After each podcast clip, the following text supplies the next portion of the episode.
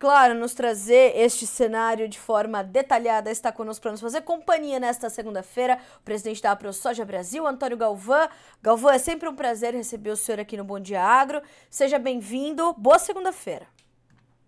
Bom dia, Carla, para ti também aí, uma ótima segunda-feira e melhor ainda uma semana aí, esperamos aí de repletas alegrias, principalmente ao produtor rural e com certeza a todos que nos acompanham através desse belo programa teu aí, Carla, uma bela apresentadora também. muito obrigada, Galvão, sempre, sempre muito gentil comigo e com toda a equipe do Notícias, obrigada. Galvão, como é que o senhor está encarando esse momento que eu imagino que há milhares de produtores perguntando para o senhor que momento é esse? O senhor, o senhor já havia vivido com a sua experiência um momento semelhante a esse? Perdas no campo, perdas de preço, de margem. A preocupação tá, tá bastante grande nesse momento, né? Olha, com certeza, Carla. Inclusive, a gente está em viagem, estou aqui em Guaíra, agora no Paraná, aonde temos aqui hoje à noite uma reunião importante aí com produtores rurais, com a ProSoja Paraná junto aqui, Eduardo Cassiano, que é o atual presidente, para a gente justamente discutir também esse assunto aí, porque a gente já acompanhou diversas crises do nosso segmento, não tenha dúvida nenhuma, mas uma crise é, de produção, de produtividade acompanhada com uma crise de preços, isso nunca aconteceu, Carla. Tivemos crise de preços, sim, em 2005, mas por uma super oferta dizer, de produção. Foi coisa absurda, acredito eu, talvez que tenha sido a maior da história, porque ela perdurou por duas safras, né? A gente já estava iniciando, dizer, a, região nossa, principalmente de Sinop, onde hoje ela é uma potência também em produção lá no norte do Mato Grosso, mas acompanhar uma situação dessas, aonde você tem uma redução aí drástica, que temos aí as controvérsias dos números divulgados por instituições privadas, por instituições públicas em relação à própria ProSoja, isso a gente nunca viu, não, Carla, porque você ter redução de safra e redução de valores, isso não é possível acontecer. Alguma coisa de errado, alguma manipulação, é o que a gente desconfia dentro dos mercados, pelo que a gente ouve falar de especialistas da área, né, Carla? Agora, Galvão, como é que como é que os senhores estão enfrentando e passando por esse momento? A gente vê o comércio de soja completamente travado no Brasil, né? É, e Inclusive, nós trouxemos uma, uma notícia bastante detalhada sobre isso na sexta-feira. E um, uma das respostas que eu tive, né, do, de um dos produtores foi assim: e Carla, nós não continuaremos vendendo aqui até que estejamos sendo é, adequadamente remunerados. O senhor imagina que a gente vá é, ainda ver por meses essa trava nos novos negócios com a soja brasileira por conta desse, desse atual momento, Galvão? Bom, cara, o que, que a gente pode dizer? Foi, inclusive, nós da ProSoja Brasil lançamos essa campanha que, dentro do possível, o produtor deixasse de fazer seus negócios, ou seja, vender a sua safra, vender uma safra que não lhe paga custo de produção, só por uma extrema necessidade de vender alguma coisa assim para cumprir com compromissos muito sérios. Dizer, e segura sua safra, inclusive as próprias compras, porque se você não casa o custo de produção hoje, os insumos não te paga, dizer aquele custo básico que você tem da tua lavoura, que é as despesas diretas dentro da propriedade, combustível, funcionário, peças e os insumos, para que você vai vender a sua colheita? Para quem interessa comprar uma colheita tão barata assim em relação ao produtor que não está cobrindo os seus custos? E também fazer aquisição nesse momento de insumos. Então, a nossa recomendação é essa, já lançamos esse material aí no mercado, já temos aí uns 15 dias ou mais, que existe uma controvérsia, como já colocado, dentro desses propósitos da nossa produção.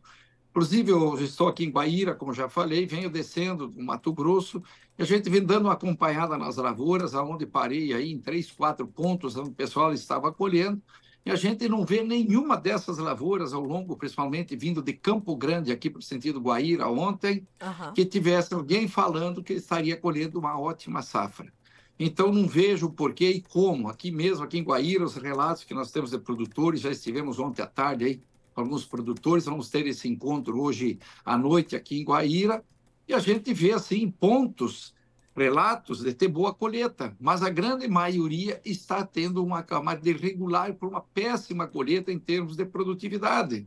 Então, a gente fez essa recomendação, ninguém é obrigado a segui-la, pode ter certeza absoluta, porque aconteceu muita conversa no meio do WhatsApp, a gente não sabe quem que está atravessando conversa, uhum. que é uma recomendação, um pedido nosso, sim, mas é uma recomendação nossa, sim, um pedido nosso, mas o produtor não é obrigado a seguir.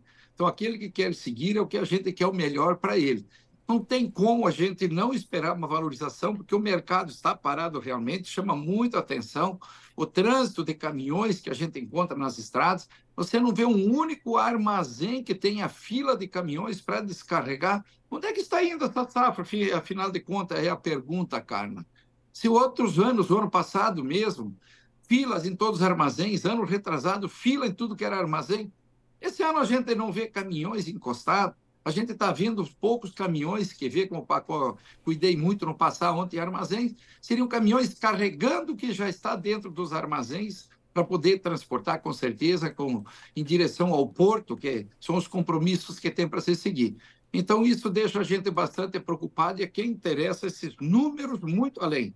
Porque se nós temos problema em todos os estados brasileiros, agora sem exceção até no próprio Rio Grande do Sul, já apresentando da estimativa já quebras de safra, lógico que vai ser maior que a safra passada ou a retrasada, porque uma, o Rio Grande do Sul vem com três safras aí péssimas, ruins, esperamos que não, não aconteça nessa quarta safra também, que estamos indo, inclusive, agora no dia primeiro, fazer um lançamento oficial da colheita de soja no Rio Grande do Sul, em Tapera, que tem a outra safra ruim, mas com certeza não atingirá os primeiros números relatados aí, de 22 até 23 milhões de toneladas, como alguns falavam do próprio Rio Grande do Sul, que a base dele é 20, 21 milhões de toneladas. Então você veja, Carla, com problema de norte a sul, de leste a oeste, em todos os estados brasileiros e nos principais estados produtores, como é o caso aqui do Paraná, aí o terceiro maior produtor é de soja do, do Brasil, com problemas gravíssimos, Mato Grosso como primeiro, Goiás como quarto, Mato Grosso do Sul como quinto e assim sucessivamente. São Paulo já com uma expressão grande já dentro do cenário, Minas Gerais também da produção de soja. Todos apresentaram problema aí por falta de eficiência hídrica, falta de chuvas. Como é que nós podemos ter uma safra idêntica do ano passado, aí conforme anunciado na semana passada por várias empresas privadas aí, na questão da, da nossa produção. Então, a gente não sabe quem interessa esses números, ou sabe, infelizmente, mas o produtor rural tem essa capacidade, tem essa opção dele, o máximo possível, reter essa safra dele na mão, porque alguém vai ter que comprar, alguém tem que cumprir com os compromissos já efetuados. E o que a gente sabe muito que muitos, muitos, muitos realmente fizeram compromisso sem ter feito a compra, porque se divulgava já no ano passado safra recorde no Brasil, safra recorde na Argentina, que colheu muito mal na safra passada, e queria ter soja à vontade para comprar do jeito que quisesse, pelo preço que quisesse. E, infelizmente, não que a gente torcesse por um clima tão ruim quanto hoje está hoje no Brasil, dizer, de um modo geral, e tivéssemos uma grande quebra de safra.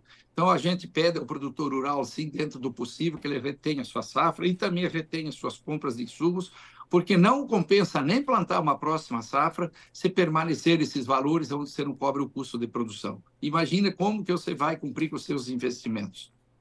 Galvão, vou fazer duas perguntas em uma para o senhor.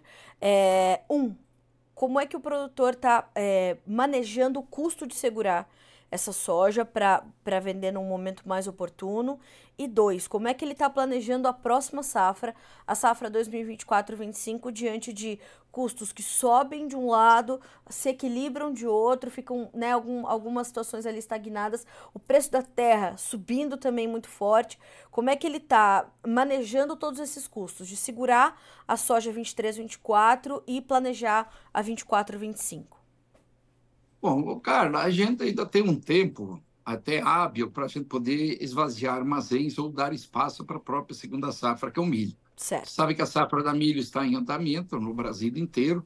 Regiões que o Paraná até estava parada, essa região, agora parece que veio uma chuva, mas não foi geral também aqui nessa região de Guaíra, é, é Marechal Cândido Rondão, Palotina, enfim. Então a gente tem aí um período hábil também, como Mato Grosso ainda continua safra, está bastante adiantada a colheita, para você poder usar esses espaços dos armazéns até começar a safra de milho. Então, temos aí, no mínimo, 90 dias para poder tirar essa safra ou parte dessa safra para vir espaço ao milho. Eu acredito que o produtor nessa parte não está tão preocupado, não. Nem com essa segunda safra, a gente sabe que tem redução de área em Mato Grosso, tem redução de área de milho, dizendo no Brasil todo. por conta justamente também do próprio custo de produção.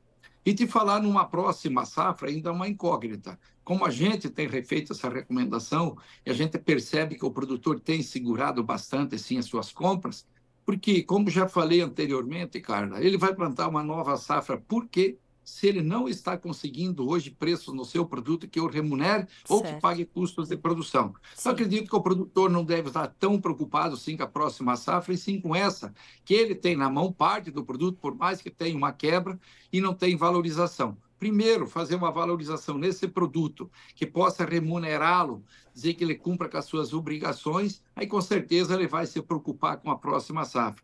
E acredito que essa preocupação não seja única e exclusivamente do produtor que uma revenda para parar de pé ela tem que vender. O produtor em si, dos do, do nossos defensivos, dos nossos insumos, ou seja, a semente, os defensivos, os próprios fertilizantes, também a preocupação, garanto que está muito grande nessas empresas, porque está muito baixa ou quase zerada as aquisições. Então, acredito que é uma conjuntura de preocupações. Agora, se é para se fazer uma safra, para não ter remuneração para nenhum lado, nós estamos aqui defendendo único, exclusivamente o produtor rural somente. Sabemos que a indústria também depende aí de ter uma remuneração financeira. E se esses preços continuarem achatados da forma que está aqui na matéria-prima nossa, que é o nosso produto, que é a soja, que é o milho, que é as duas principais commodities nossas, com certeza eles também estão preocupados, por quê? Porque vai ser reduzido muito realmente as vendas desses insumos, em especial o fertilizante, que as nossas terras aí com certeza ter uma poupança, como já falamos outras vezes, ter uma sobra sempre dizer de alimentos aí para a planta, onde você possa utilizar menos e fazer uma boa produção. Porque a nossa produção hoje, nas nossas terras já estão, estão há tanto tempo plantado, depende mais de um clima perfeito para produzir do que propriamente dito de uma fertilização em excesso e depois você não tem a umidade necessária, né, Carlos? Sem dúvida. Agora, Galvão, o senhor imagina que na próxima safra Uh, na, na soja 2024-25, inevitavelmente nós teremos uma área menor de soja ou uh, o produtor vai ao menos manter a sua área e talvez fazer investimentos mais contidos, mais cautelosos? Carla, tudo vai depender do andar agora como a gente usa da caruagem. Se os preços continuarem achatados, Carla, que ela não venha remunerar, talvez a área não reduza, mas como falei, você vai reduzir a tecnologia você vai plantar aí com menos fertilizante, tentar evitar aí, porque saiu aí várias recomendações por conta dessas doenças da soja, anomalia da soja principalmente, de se fazer mais fungicida e sabe-se que não foram as aplicações a maior de fungicida que evitou a anomalia, que ela existe no, no Brasil inteiro hoje, já detectada no sul do Brasil também, Mato Grosso, muito grave, muito séria essa situação. Talvez não haja uma redução de área, mesmo assim, as áreas já existentes, as áreas mais antigas, mas não haja uma expansão de área, principalmente nas regiões onde você tem muita área, para expandir com certeza um aumento de área plantada. Isso eu acredito que está totalmente descartado, vendo a possibilidade, sim, de repente, aí, se esses preços continuarem muito achatados e não remunerarem o produtor, que possa até vir a ver isso, mas ainda nesse momento não pode aí estar falando sobre isso porque é muito cedo. E eu acredito piamente, como a grande maioria do produtor, que vai ter uma reação de preço, sim, devido a essa quebra imensa, porque a nossa safra já chegamos aí uns 40% de área colhida. Mato Grosso, o expoente aí deseja quase encerrando, pouco tempinho já encerra. Goiás também bem adiantado, aqui Mato Grosso do Sul, pelo que a gente pôde acompanhar ontem, também passando, dizer, todo ao longo aí da BR-163 que são os estados aí principais. O Rio Grande do Sul que está mais atrasado e o Paraná também, as regiões mais frias que está atrasado. E sabe-se que a quebra é grande. Então é muito cedo ainda para a gente dizer vai ter redução de área. Agora, se continuar esses preços achatados, com certeza a possibilidade de ter redução de área é grande. Galvão, na última semana, o presidente da FPA, o deputado Pedro Lupion, falou que há uma crise instalada no setor, né, nesse momento é, por conta dessa, dessa conjuntura de fatores. O senhor é, é, compartilha dessa opinião? O senhor vê o atual momento como uma crise, de fato, instalada ou se instalando? Ou o senhor entende que é um momento, mais um momento pelo qual passa o agronegócio brasileiro que o produtor vai achar ali formas de passar por isso e, e tentar passar por isso da melhor forma possível? Olha, Carla, posso te falar com certeza, crises a gente já viveu vários, o setor aí, como eu falei, 2005, 2006, foram duas safras para ser esquecida. 95 tivemos crise séria também, era 85 também você teve crises dentro do setor nosso.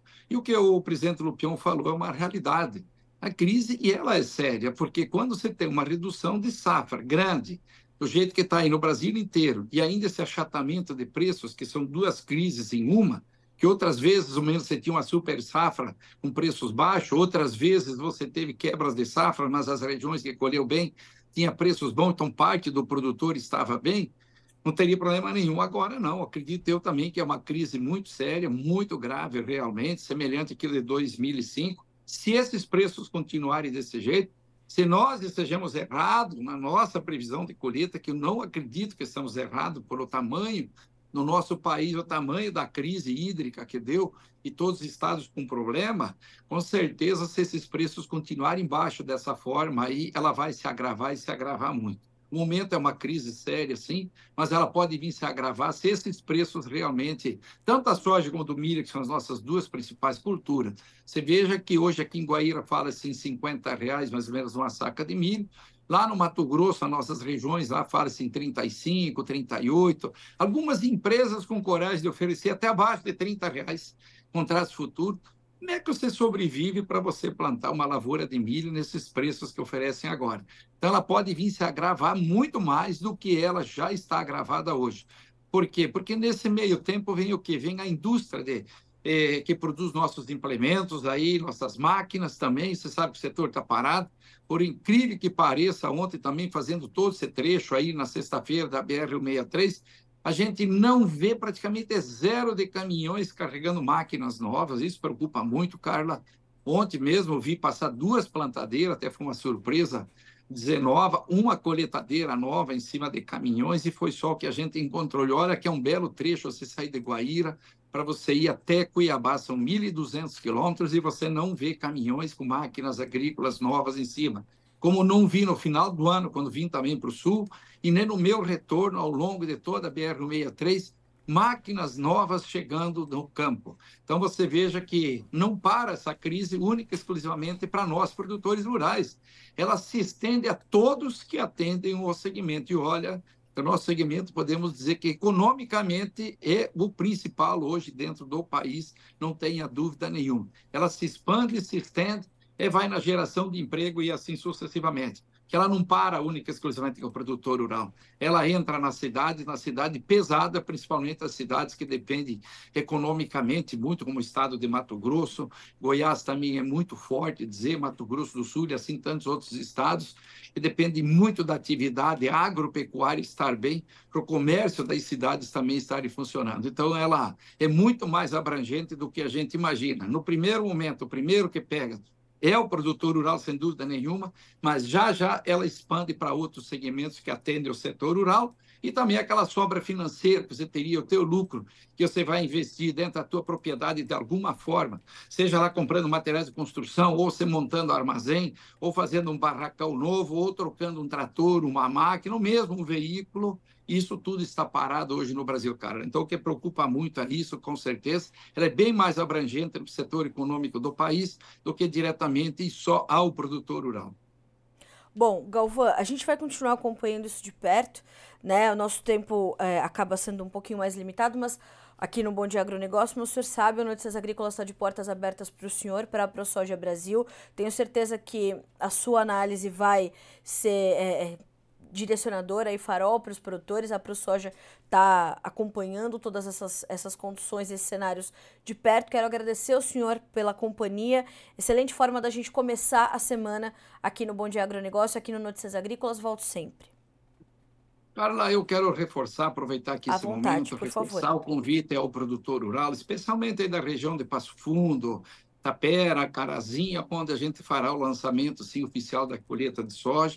Esse ano foi nomeado o Rio Grande do Sul para a gente fazer esse evento, prestigiar muito, principalmente um estado que vinha de três crises de produção muito grandes. Esperamos que esse ano não seja tão grave, já a gente sabe dos problemas que já aconteceu, as doenças da soja, estresse hídrico também. Agora, graças a Deus, parece-me que a umidade deu uma uniformizada, porque o Rio Grande do Sul está muito atrasado a colheita deles, o plantio foi feito muito fora de área também, dezembro janeiro utilizado bastante. E reforçar esse convite também ao produtor rural, a sociedade, a família, enfim, aí próximo à Tapera, que se faça presente na sexta-feira, dia, dia, dia 1 agora de março, é na Fazenda Grandesp, em Tapera reforçar isso. E também reforçaria todo claro. produtor rural, produtor de soja, que se filia a uma ProSoja estadual, para a gente poder reforçar, assim, a nossa entidade e outras entidades, que todas elas são importantes, ter os sindicatos rurais, com certeza, para a gente poder estar nos unidos num momento tão difícil que passamos nesse momento,